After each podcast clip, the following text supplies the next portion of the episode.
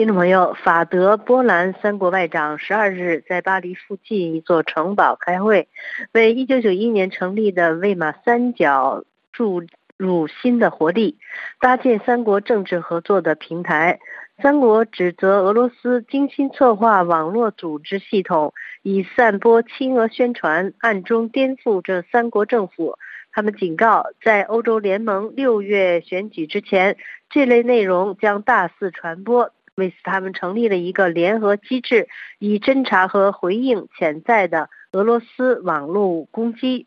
法国外长塞茹内在记者会上表示，在欧洲即将选举以及法国将举行奥运的情况下，我们处于易受攻击的时期。会前，法国外交消息人士透露，法国监控外国数位干扰情况的。监督机构已经发现大约一百九十三个网站，这些网站广泛散播来自亲俄消息来源以及俄罗斯新闻媒体和机构的消息。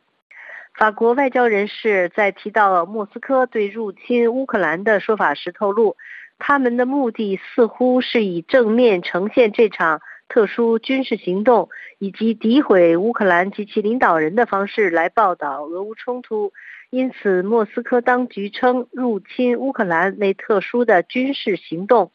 法国还特别指责俄罗斯在非洲的活动，并表示，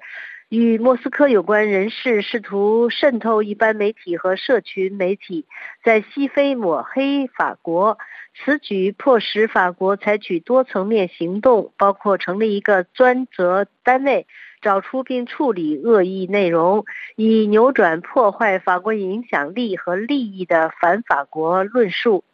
这名法国外交人士表示，和之前的假新闻行动有所不同。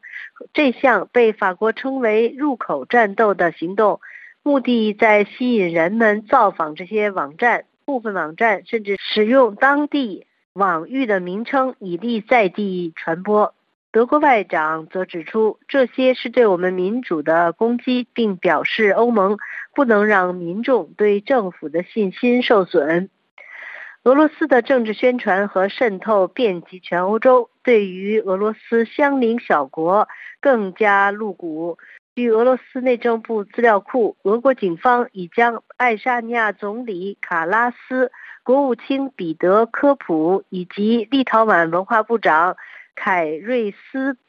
打入了所谓的通缉名单。路透社十三日报道说，克里姆林宫发言人表示，爱沙尼亚总理卡拉斯因为破坏历史情感而遭到俄罗斯的通缉。俄罗斯国营塔斯社报道说，这些波罗的海国家官员遭控破坏苏联士兵的纪念碑。除了卡拉斯外，爱沙尼亚国务卿彼得科普和立陶宛文化部长凯瑞斯也被列入通缉名单。俄国外交部发言人威胁说：“这只是开始而已，把全球从纳粹和法西斯主义解放出来的记忆遭到了破坏，必须追究这样的罪行。”俄罗斯对波罗的海国家领导人发出通缉威胁的原因是，这些过去国家属于昔日苏联加盟共和国，但后来独立并宣布计划移除苏联时期的一些纪念碑。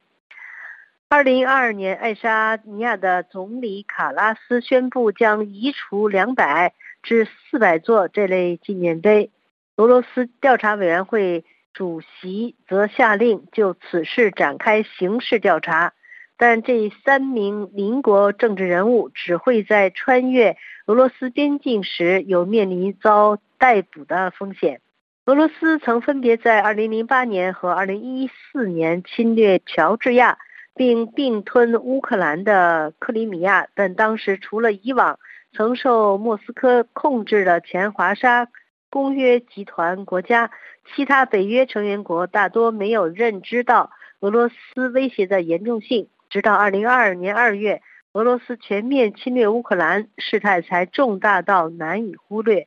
2022年6月，在西班牙马德里峰会发布的战略概念上，北约终于将俄罗斯定位为威胁而不是伙伴，并誓言捍卫北约每一寸领土。莫斯科一直宣称北约的东扩野心威胁俄罗斯生存安全，尽管与事实不符，也仍然是普京日前向美国民众拼命兜售的俄罗斯认知主调。认知错误导致实力对比的严重不足。二零二二年十一月发布的一项分析显示，面对俄军英国的火炮弹药。储备恐怕不足以维持长达一周的作战行动，德国联邦的国防军的相关储备更是难以撑过两天。北约各国因此近两年来采取行动，强化防卫态势。今年以来，有越来越多的军方和政治领导人开始透过媒体向公众传达战争其实离你不远的信息。今年一月上旬，瑞典官员警告。战争有可能在瑞典境内发生，所有瑞典人都需为战争做准备。芬兰的全面防卫模式则从学校教育开始扩及年度国防课程，并让民众对国家的外交、国防和安全政策有全面基本认识。